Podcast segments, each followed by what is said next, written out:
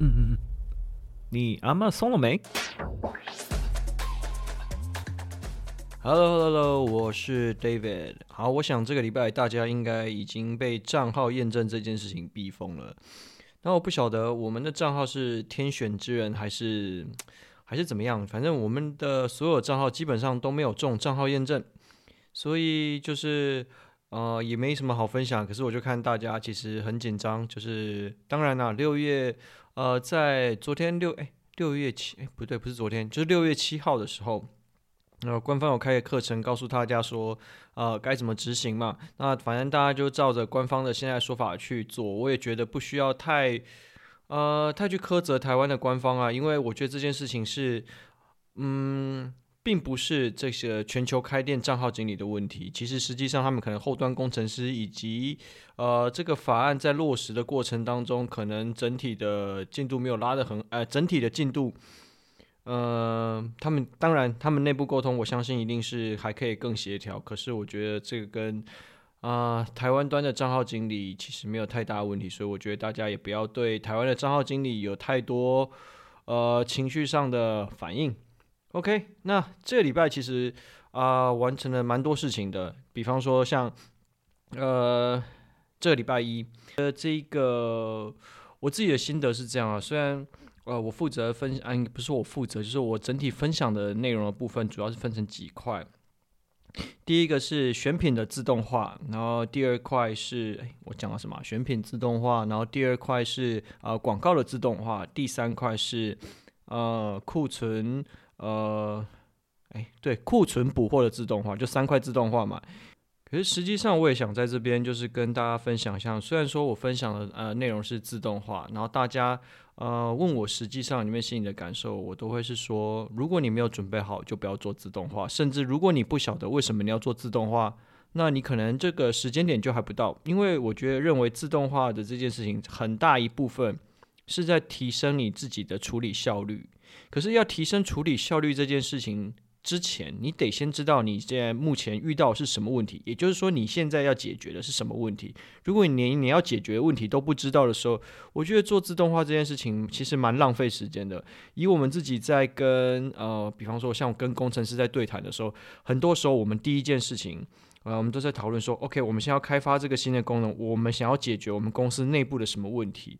所以我觉得这件事情是呃，在做任何自动化及亚马逊啊、AI 导入的时候，大家去思考，到底我们现在导入这个新，就是创新导入的这件事情啊，到底是要改变什么？改改善、改变、优化哪一个步骤？你这个东西你没有搞清楚，其实我觉得很大的时间都是浪费时间。OK，那再来。呃，同时间我也想要跟大家讨论，哎，跟大家讲，就是如果说要做亚马逊的自动化这件事情，我觉得做自动化这件事情反而很大一部分去让我把我过去所有做亚马逊的过程每一个步骤，因为我们要先写 SOP 出来嘛，我们把 SOP 写出来之后，你就会去思考这个 SOP 的逻辑对不对？当这个你去思考这个逻辑的时候，你会很容易去思考啊，有一些以前过去的盲点，其实是。呃，你没有你你没有很认真的去思考过的，那我觉得这个其实是反而是你想要做自动化的时候的 side effect。OK，好，那结束完自动化之后，其实也蛮多人来就是后续跟我讨论说，诶，有一些部分他们对啊、哪些内容很感兴趣啊，然后想要多聊一点。那延伸的就会有另外一个问题，就是诶，有没有延伸一体适用的标准可以去作为他们想要去学习自动化的一开始的基础呢？呃，我想说的是，其实应该是没有的。比方说，其实每一个类目的，你比方说每一个类目的平均成本、平均毛利以及这个广告投放的集中程度、广告预算、广告花费的程度也都不太一样。所以你要说有一个标准的数字吗？其实很难、很难、很难说到底有没有啦。比方说，有的人会说：“哎，我可能做了多久，我的 ACOS 就达到一百趴，TACOS 就可以可能达到二十趴。”那我通常第一件事会问：“你这个数字怎么来的？”就是我会想要知道你怎么样去呃兜出这样的数字的。因为如果说兜出这个数字的逻辑是有问题的话，那实际上这个数字的可靠程度也会蛮低的。OK，好，那这个礼拜其实我要讲的，呃，我等一下要讲的内容应该会跟广告比较有关系啦。可是，在这个讲广告之前，我突然想，呃，跟呃有一位卖家在聊着聊着的时候，突然发突然想起了一件事情，就是，嗯，早期，嗯，就是我们在在做服务商的时候啊，我们接触过一个负评的操作方式。那我到现在还是觉得这个，嗯，跟大家分享啊，但是大家要不要操作，或是大家。反正东西概念以及操作分享出来，然后大家理解理解，看你要不要操作，就在你自己个人啊。好，是这样子。嗯、我们会去买竞争对手做 test buy，那当然它有很多的原因。第一个原因想，我们想要知道，诶，竞争对手的产品到底它的实际上产品的 quality 是到什么程度？那通常呢，我们都会去留一星的 review。那你要留一星的 review 的时候，你会做什么事情？嗯，那当然就是我把 review 拉低嘛。那我们为什么要留一星的 review？我们通常会在我们留一星的 review 里面，我们会很认真的去写，也呃去写这个一星的 review 的内容。目的是为什么？目的是为了要引导卖家回来找呃我们。然后 OK，那我们也会很认真的去思考，诶，我们在跟卖家在沟通的过程中，我们可以去思考到这个卖家他目前的盲点在哪里。比方说，呃，我现在在啊，我刚好现在在喝咖啡。那我这个咖啡杯啊，可能我觉得它的这个，我每次在喝的时候，咖啡都会从我的这个杯缘，然后那滑下来，去滴下来。我对对这个咖啡杯的品质，我觉得不太满意。当你在跟卖家去沟通的时候，你可以你可以思考到，他在做产品开发的时候，他对一个产品关注的程度是到什么环，呃，到什么样的程度。所以我们去理解这件事情说，OK，我们可以去。把每一个卖家，就是我们的竞争对手卖家，我们可以去锚定他说：“OK，你是呃对你产品很认真的卖家，在你是对你产品不是很认真的卖家。”我们会先去理解出来。那通常，呃，我们做到这边在商言商了，然后通常我们会去理解完之后，OK，了解完卖家的程度的时候，通常卖家会做一件事情，他会引导你去修改评论。那你也知道修呃修改评论这件事情是违反。亚马逊的就是 community guideline，所以我们我觉得这样说好像不太不太准确。反正就是我们会引导这些卖家去说出 OK，请修改评论。然后当他说出修改评论的时候，你把那个图截起截取截起来，然后你去拿去做举报，基本上这个卖家就掰了。OK，然后这也是呃之前在呃中国有看过，然后在美国这边社团有看过，就是。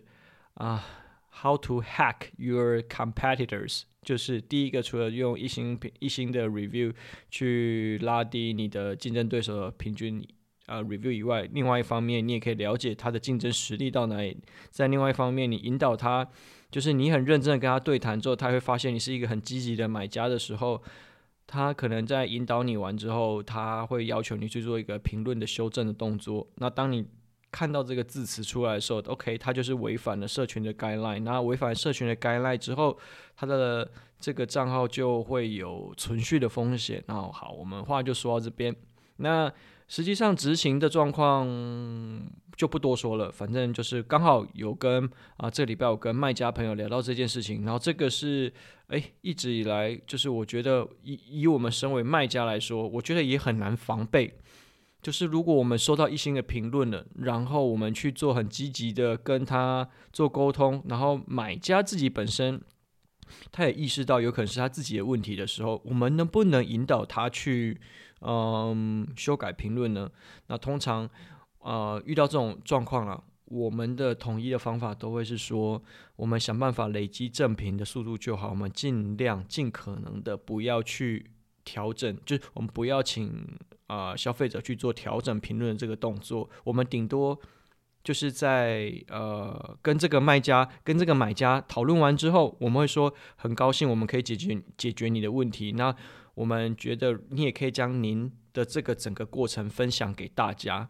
那因为他已经留了一星的评论了嘛，他必须他如果要去分享这样子的经验给大家的时候，他势必要再去重启他这个 review 的内容。然后当他在重启这个 review 的内容的时候，他可能就会意识到，诶，我们过去其实在做 customer service 这一块其实做得不错，所以他可能会因为这样子去做修改评论的动作。但是其实我们在整个呃回复他的信件里面，我们并没有使用请他去做调整。修改、更新他的评论，我们都没有提到这些字。我们请他做的是分享这样子的这个客服经验给大家。OK，好，这是其中一块。好，那进入这这个礼拜的重点，哈，这个礼拜的重点其实来聊一下广告的内容。好，为什么要聊广告啊？因为聊广告比较多人听啊，不然呃，大家说最近的水分有点重啊。那我也不不会演，因为我之前就讲了，就是说到底，其实呃，从去年一路录到现在，你真的要一直有很内容啊，有很多呃含金量很高的东西产出吗？其实没有办法。所以说，就是可能大部分分享的都会是呃，可能这个礼拜发生的事情，以及。呃，可能在操作过程中有没有遇到一些状况，然后可以拿有趣或是有趣的东西可以拿来跟大家分享。好，那不过这一集呢，我就跟大家分享一下，我们到底要怎么样去 training 自己作为一个广告的这个呃基础的能力。好，我我应该会这样讲说，我如果说以我我们现在在带嗯广告的新人，因为其实我认为在台湾的业界里面要去带一个广告的新人不好带，然后以及。呃，反而是在呃欧美国家，不用不用，不要说欧美，就是呃西方的卖家啦，他们在这一块其实他们整体的涉猎，数位行销 （digital marketing） 这一块其实是比我们跑的还要前面的。呃，所以我觉得这个在沟通起来的时候，其实会比呃西方卖家会沟通起来会比较容易。好，那我们怎么样去训练？首先的时候，我们一定会先去做一件事情，我们会请他看完所有就是关于呃亚马逊广告的所有内容。我们这件事情的目标是什么？我们要确定他理解所有亚马逊的每一个操作的意义，以及这样操作所会带来的效果。好，那这件事情结束了之后。我们会呃先告诉他说好，我们会因为我们有一个选品铺嘛，那其实我们就会拿这个选品铺去给他当做练手的一个标的，然后去告诉他说，OK，那你现在要开始执行操作了，你去要规划一个产品的这个广告的 campaign 的时候，或是整个广告的 portfolio，你要怎么样去做设定？那通常第一件事情我们会问他，你现在的目标是什么？再来，你现在手上有多少的预算？因为如果说你要负责一个产品线，maybe 可能假设我像以我举刚刚的例子，咖啡杯，咖啡杯可能会有十六盎司、二十四盎司、三十二盎司，然后可能再更大一点的也会有。那可能他们去 share 这个预算的时候，你自己去分配预算。呃，比方说十六盎司可能比较热卖，所以你会分配预算给他比较多。或者你可以有另外一个思维，是因为十六盎司太热门了，所以我把预算集中到其他盎司去都可以。你会有你自己的一个 mindset。好，嗯，通常我们这边会提供给他，那但这边我也这边插花也出来讲一下，就是说通常我们在问呃认识的卖家或者是一些呃新进的一些呃卖家的时候，我们会问他说，诶，你的广告预算有多少？那其实答案不外乎可能是三十块或五十块一天的广告预算，甚至有可能其实这是一个整个账号的一个销售数字的。那我们通常会在这个时候再跟一次，哎，再提醒一次说，其实亚马逊的广告。它不是我们脑袋所想的，就是呃广而告之的这个功能，它还有销售的成分在里面。所以，如果你要用一个行销费用的概念去思考呃广告这件事情的话，那你会把整个广告的功能缩得很狭隘，所以你对它的期待也会是错误的。所以你要去思考说，它应该是一个销售成本，它有一部分的概念其实是销售成本。所以你在这样去思考的时候，呃。你就可以比较理解说，哦，为什么我每一天都要花广告预算？好，比方说，如果你透过通路代理商啦、或者是经销商啦、你还是要给他用销售佣金的嘛，你还是要给他销售的分润吗？那、啊、这些都是在呃提高销售行为的销售力嘛。那其实广告立场也是这样子的。好，拉回来，嗯、如果说你是一个只有三十块到五十块的一些广告，那你到底该怎么做？假设如果我们延续刚刚的话题来说的话。其实我我我我思考过，嗯、各种可能性或是各种的配对方法。其实大部分的应该说百分之八十到九十，因为我们不去考虑那种什么非常的 niche，就是非常的小众市场那种产品。我们讲就是一般品或者是一般品加上一点点 feature 哦这样子的产品，而不是说那种专攻呃特定某一个使用族群的这种产品。我们不不讨论这个。大概八十九十以上，如果你的广告预算一天只有三十块到五十块的话，基本上你就是抓中长尾的字去拉高权重，影响大词的排名，然后以及拼转单结束，就这样，真的大概就是这样子。那有人会说，可能诶，我可以利用广告组呃广告呃。啊，我可以利用大词来做一些广告词组以及广泛的设定啊，然后去精准否定大词，去节省预算啊，然后甚至也会说，哦，我可以开关联流量去拉高我整体的关联性。那通常我这时候会问第一件事情，好，如果按照你目前这样的广告预算以及投放来的角度来说的话，那你现在目前的 PPC 你能够吃到多少流量，以及这些流量能够帮你建立多少的关键字的关联性？因为如果当你的预算不足，也就是说你一整天，比方说像我们在投广告，假设一开始我们在投递，我们假设真的要攻大词的时候，基本上我一定是 fix bid 去投，我要确保我每次投出去的 bid。都是，比方说设定两块钱，我要设定，我要确保我每一次出拿出去跟人家 bidding 的钱都是两块钱。那在这样子的状况下来说，我才可以确保我基本的份额，我一定可以抢得到 top of search 的部分。那你当然也可以利用 placement 去提高它的比例，当然也是可以。怎么讲话鼻音那么重？好，可是你终究是在做的事情，你都还是在拼中长尾，你并没有真的去攻大词。好。怎么说？因为你三十块到五十块的这个字啊，其实你没有办法去攻所谓的大词的，你一定是攻这个 word count，一定是两个字以上。所谓什么叫两个字以上？OK，咖啡杯 coffee cup，哦，这个可能是你的大词。那 coffee cup 延伸下去会有什么？可能就是。呃、metal coffee cup，呃，金属的咖啡杯，然后或者是 glass coffee cup，那这种可能就开始中长尾字。那这些字你觉得你 bidding 得到吗？你三十块到五十块，其实基本上也是 bidding 不到。也就是说，你现在在做的事情，并不是在跟这个字在建立关联性，而是你希望可以在这个字的呃某一些大家疏漏的时间段里面，你可以抢到一些漏网之鱼。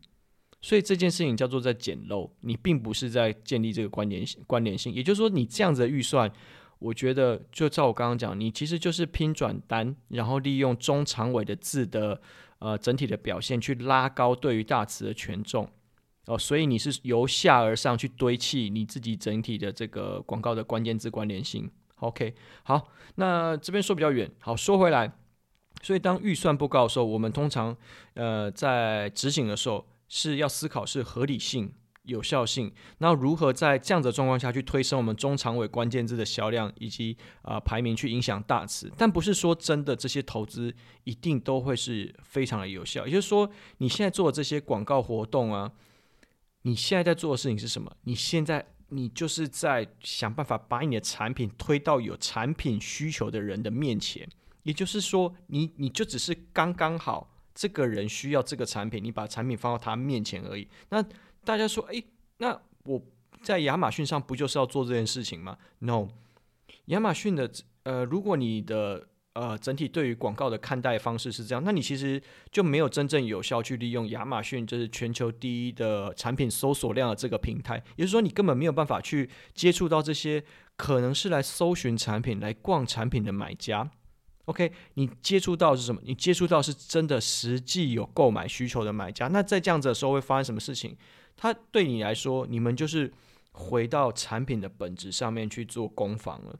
也就是说，呃，你们在竞争的是一个红海的市场，并不是一个产品的品牌的蓝海市场。哦，这个、这个、这个，就我相信有的人讲得更好了，所以我就不去班门弄斧去啊、讲这些东西。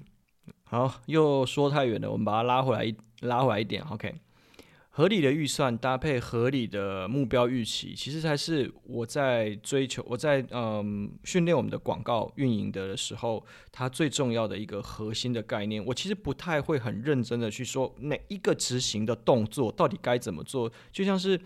你不可能真的把每诶你反正你大家出来工作这么久，哪有可能真的把每一个 SOP 全部完完整整都交代非常清楚？一定是师傅领进门，就修行在个人嘛。OK，好，因为如果你是呃，什么叫做合理的预算搭配合理的目标预期？好，我们讲一个比较极端的例子，就是现在感觉状况看起来像是哦，你只有。买一颗苹果的预算，可是你想要制造出一个苹果的科技产品，那所以这个其实整体这你的呃花费跟你想要带回来呃回报这件事情，其实是已经有点超乎现实啊，我觉得是不太可能。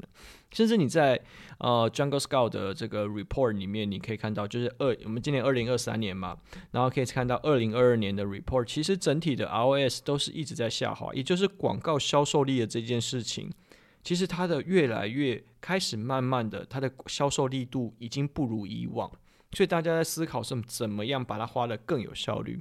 OK，好。好，又真的又又扯太好，拉回来拉回来。其实这一趴我本来是要说，就是我们是怎么训练我们自己的广告。好，那诚如我们刚刚说的，就是我们其实自己有选品铺嘛，所以呃，我们可以给呃我们新来的运营有很多可以发挥的机会。那我们会做的事情呢，就是在他们去理解这些广告的架构跟操作逻辑以后，我们会去请啊、这些新来的运营去画出。他们的广告架构，那我觉得这个也非常适合每一个人来做。什么叫做画出来？也就是说，我们会先请他把他的目标写出来，因为你对每一个产品你有自己的目标嘛。我其实都能够接受。比方说，你一开始你告诉我说：“诶，为什么你产品现在目目标是什么？”哦，我想要在三个月内先把啊、大词攻到啊、可能。第一页，好，这是其中一个比较具体的目标。再第二个目标，我想要三个月内之内，我的 A cost 跟 TACOS 都可以小于一百。OK，这也是一个具体的目标。所以，当你有具体的目标的时候，我们就可以考，嗯，可以考虑说，诶，执行要怎么样去配合？好，那执行去配合的时候，那我们就会请他说，诶，假设啊，呃，你有三十块预算、五十块预算、一百块预算，你要怎么样去搭配？你的广告要，你的 campaign 要怎么去设定？并且，我们会让嗯，因为我们同时间不会只有一位广告嘛，我们会让呃比较 junior 一点的广告，我们会让他们彼此去攻防。什么叫攻防？去交互验证啊。比方说，呃，像啊，假设我好 David，那我写出了一个广告架构，那我的目标是要在三个月内把大词都推到呃我们设定的三个大词啊，可能推到第一页，然后可能其中有两个比较更大的大词，那我们可能就是先不要投那么多。好，那可是我们我们就开始配我们的广告，整个广告 campaign 啊，去计算。然后这时候呢，我们就会去 review 他的这个他写出来的东西到底能不能做到这件事情。好，我们会去讨论说对方的框架是不是就这个 campaign 的框架是不是适合他，就是对于呃想要把大词推到推到前呃第一页这件事情，到底是有有没有可能？好，比方说，如果关键字啊，比方说啊，我们举一个最实际的例子，如果你在操作过程中，你你的操作它这个这个这个框架其实可以很细哦。比方说，如果关键字没有订单，我就要否定。另外一个可能就会说，诶，你有没有考虑，有可能你现在在否定？的事情，你反而会违背你自己想要把大词推到第一页的这个可能性，因为其实它有可能是展现的问题，所以如果你要抢权重的角度来说，你要的会是展示跟点击，那你就不该否定掉啊。那这时候呢，另外一方他就会回去思考，哦，OK，我这样的执行跟我一开始目标设定是有错误的，那我要去呃，我我现在要修改是我的目标还是修改的？啊，是我的执行的策略，OK，所以它就会是在这样子的过程一直去做冲突，也就是说，我们其实啊，我们怎么做最具体啊？你就哦。之前，因为我们我们是 remote team 嘛，我们可能就开一个线上白板，然后他就大概画画画，然后说他想要这样子做，那我们说 no，这我们就会，因为我们白板，我们就我们就会线上就画一条线说 no，这这个是没办法成立的，你的这个 target 跟你的执行它是没有办法搭配起来的。那你可能怎么做？如果你你现在是想要修改你的目标吗？还是你想要修改你执行方式？那我们说 OK，如果你不想修改你的目标，那你要修改执行方式的时候，那你怎么你该怎么做？OK。好，那这时候他们就会互相自己去呃了解说，哦，怎么样做会是比较容易、比较快达到他们目标。那我这时候通常嗯、不一定会介入啊，但通常如果我会介入的时候，我会请他们额外去计算，假设呢他们想要投递的这些关键字产品有多少流量，那么预计可以或者是多少的展示还有点击，那我们所要花费的又是多少，跟我们所设定的每日预算是否能够搭配？如果可以，诶。那你现在规划出来这个广告的 campaign 其实就是成立的。好，那这件事情为什么说很适合大家？嗯、尤其是啊，当你的广告已经跑一段时间的时候，我会很建议你现在把你的呃 campaign 拉出来，你的 campaign report 拉出来。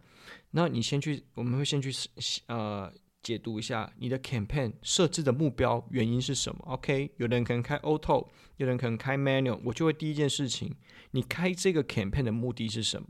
哦，我要抓大词哦，我可能要呃 driving conversion 啊、哦，我可能是要去做简陋。OK，你有你自己的定义了。好，我们再来讲说这一个 campaign 设置出来的内啊呃的目标，跟你设计出来的内容以及结果是不是有一致？如果有一致的话，嗯，OK，那你表示说你达到你的目标啦。那假设如果说你现在设计出来的这个整套流程跟你所想要的目标是不一致的，那我们就可以回去思考。到底是目标的问题还是执行的问题？我们能够呃解决的是执行方面的问题。好，再进阶一点，我这时候通常讲到这个地方，我就会开始进行每一个数字上面，我就会去很挑剔这些事情。然后这个也是自动化，以及就是在做呃，应该说这个是做自动化最基本呃该去讨论的问题，就是比方说。它会设定一些每啊数字型的目标，比方说，为什么你设定这个你的这个广告调整的目标啊是两百个啊两 impression 是两百？为什么？为什么你的转化率是设定八 percent？为什么点击率是设定零点三 percent？为什么 ad cost 是设定十五 percent？好，这个东西你一定要解释得出来。比方说，啊，我举例来说，为什么 ad cost 是十五 percent？哦，因为公司要 retain 多少的呃 profit，那我们现在公司的话，假设呢，以我们现在这个状况，我们必须 ad cost 能够承高的上限是十五 percent。OK，那你有你自己的逻辑，我不会去 judge 这件事情。可是你知道很清楚知道十五 percent 这个数字怎么来的？那再来，为什么点击率会是零点三 percent？因为你可能去啊、反查了 search query performance 里面，呃，大部分大家或是你的 product opportunity explorer 里面。这个字搭配你的产品，其实它的实际上点击率应该是要落在零点三 percent，所以你的目标设在零点三。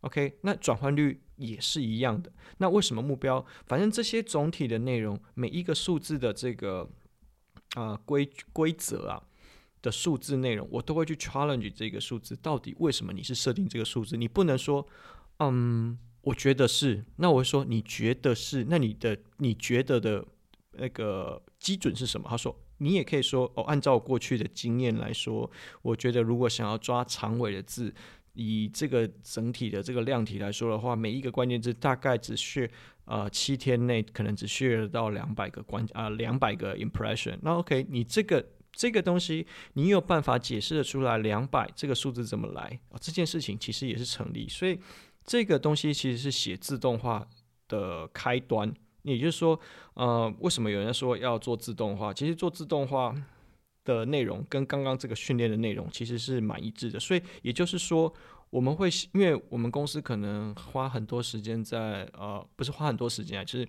会希望大家可以做到自动化，就让工具去提升你的工作效率，这样公司就不用请这么多人嘛。那我们也可以做更多的事情。所以当在设定这些呃基础的概念架构的时候，其实呃相对来说是非常严谨的。好，所以我们在这个过程当中，在训练这个运营的过程当中，我们都会想办法去拆解他的广告，去理解他的做法有没有办法去达到他的目标。那也就是我目前作为主管在做的事情，我不会去否定他的目标。我要去，我我要做的事情是什么？我要确保他的目标跟他的执行方向是不是一致，是不是正确的？那他的目标是否正确这件事情，结果会告诉他。OK，然后就让他自己去慢慢的去做成长。好，那我就是一样把这个整个问题拉回来。我们最一开始讲的，我觉得做自动化这个过程，其实就是在训练你逻辑思考的过程。因为你当你在做自动化，比方说我们想要做广告自动化的时候，你就会发现有一些呃广告的指标是要先去执行的，不能晚执行。比方说，ad cost 十五 percent。是要在一开始当做，呃，我广告启动的一个 trigger point，还是是我当做我广告的最后一个门槛？就是如果说我前面都执行完了，但是如果遇到这个广告十五 percent 的，哎，ad cost 十五 percent 的时候，我可能就可以 ignore。哦，这个时间定序这件事情其实是非常非常的重要，就是你把每一个关键的内容全部都写下来。那你现在现在听我们讲，啊、现在听我讲啊，这这些内容好像是哎。想要把它执行得更有效率一点，那有人反过来会问说：“诶，那如果是这样子的话，因为听起来好像都是在做 echoes 的优化嘛，那有没有办法去优化就是关键字排名，然后提升？其实可以。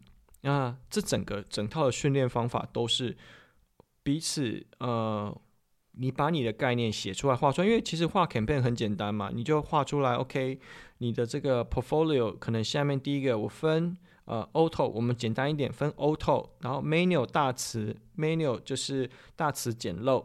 然后 OK 分三组出来之后，你开始去分配你的预算，去分配，然后你这些要投哪一些关键字，然后分配预算有多少，预算的分配预算，呃，你这根据这个流量，你该配多少预算给他，该配多少的这个 bid 给他，这些东西其实现在目前都抓得出来。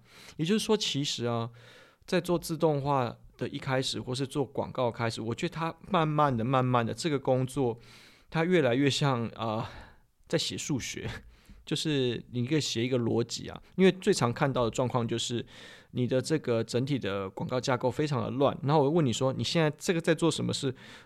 我也不知道，我就觉得好像这边不好就调一下，那边不好就调一下。其实我觉得做广告很多的时候是花很多时间在看，在思考。然后再啊、去盘整整个你目前的整个表现，而不会先看到这个呃可能哪边出问题，我就马上去做调整。所以，我们广告调整的频率顶多啦。顶多，因为我们有不同，大概是一个礼拜一次，因为它会有时间递延的问题。那可能有人听到自动化，我们之前有分享，可能我十五分钟调整一次，十五分钟调整，利用 bug file 去做十五分钟调整一次这件事情。那我们这个是题外话。可是我说，如果是我们 regular 在执行的话，大概一个礼拜调整一次，我们去看看，我们会去反思自己的策略到底哪里有问题。OK，好，今天讲比较多，就是跟广告一开始培训。然后以及如果像广告要迈入到自动化的话，它其实有一个呃过渡的过程。其实这个过渡的过程就是你在把你自己脑袋里面所想的这个流程，把它 SOP 全部写出来。那当你可以把这个 SOP 写出来的时候，那你就可以有更多的维度去思考你这个 SOP 适不适合。那当然，你就在这个方面你进步的速度就会变得比较快。OK That's all.